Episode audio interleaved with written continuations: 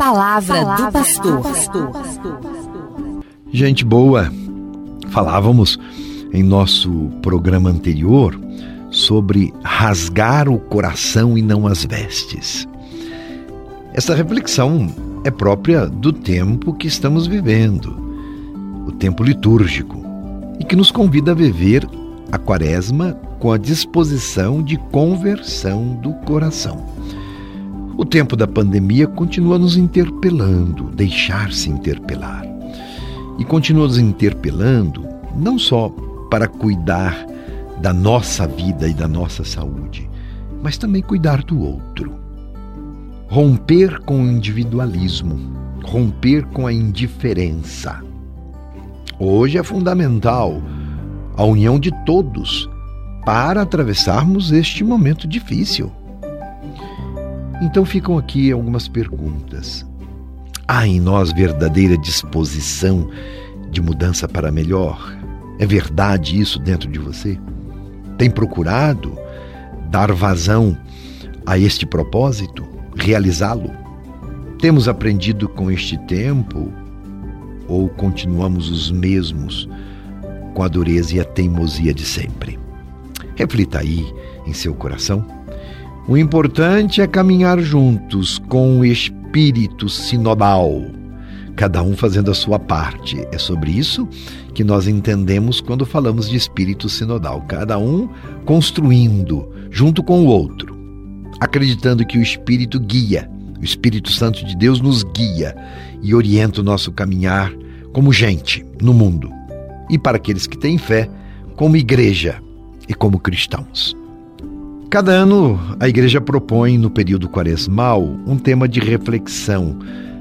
É a campanha da fraternidade. Desde 1964, hein? Nós temos realizado esta campanha na Igreja do Brasil e que tem servido de inspiração para muitas igrejas de outros países.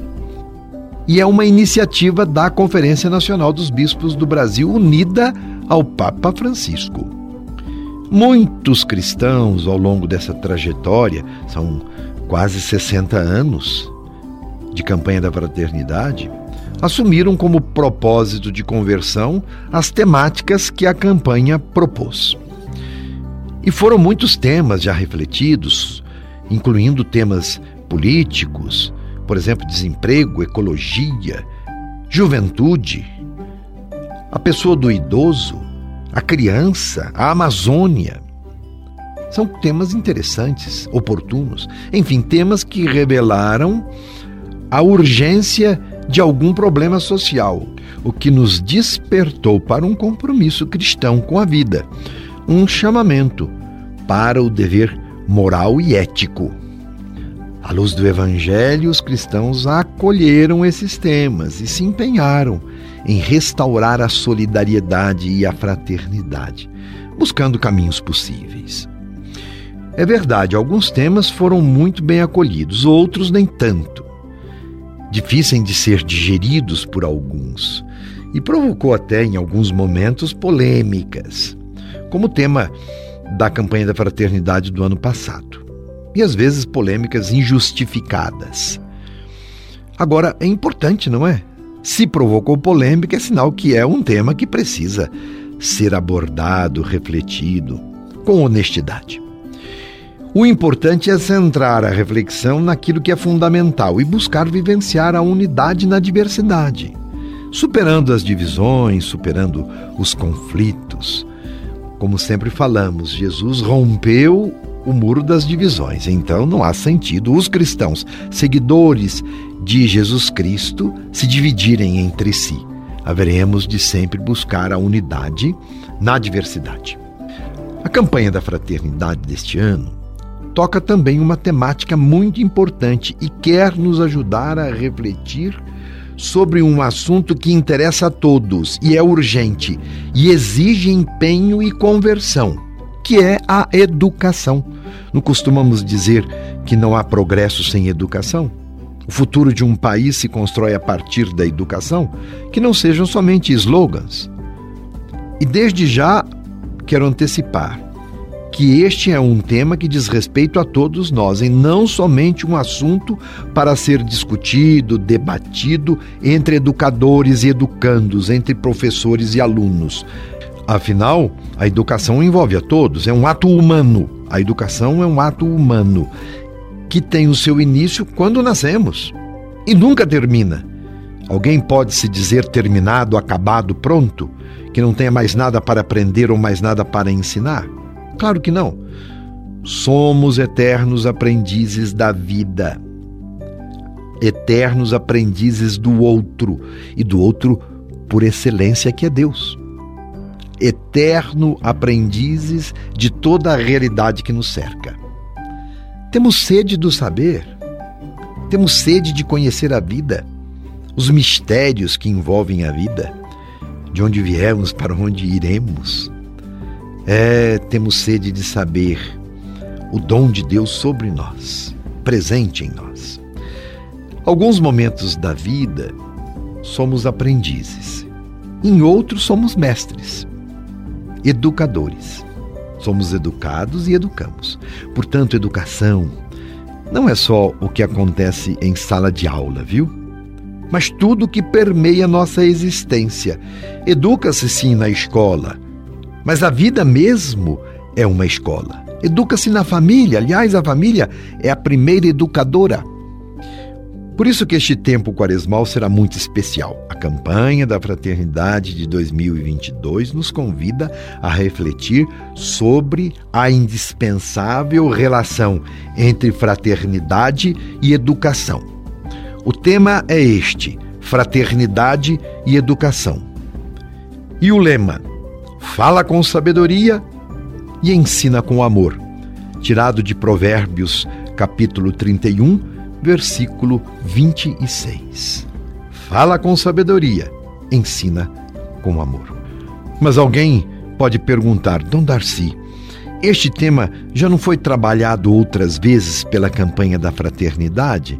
Sim, é verdade, se você se recorda disso. Este tema foi sim trabalhado na campanha da fraternidade do ano de 1982 e também no ano de 1988. Isso só nos faz perceber que a educação é uma eterna preocupação social e nossa, de compromisso cristão. Os desafios e problemas ainda não foram superados e sabemos disso. Por isso, esse tema volta novamente à nossa reflexão.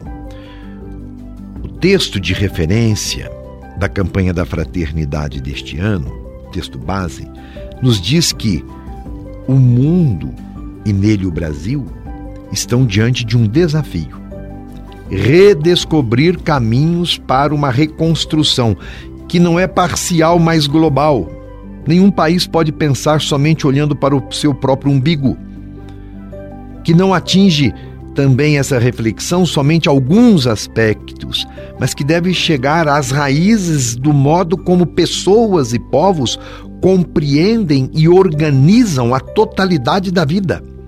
O mundo de nosso tempo precisa encontrar caminhos para se reconstruir, ouvindo os clamores dos vulneráveis, nesta casa comum onde todos nós vivemos. Por isso, pergunta-nos o Papa Francisco: o que, que acontece quando não há fraternidade conscientemente cultivada?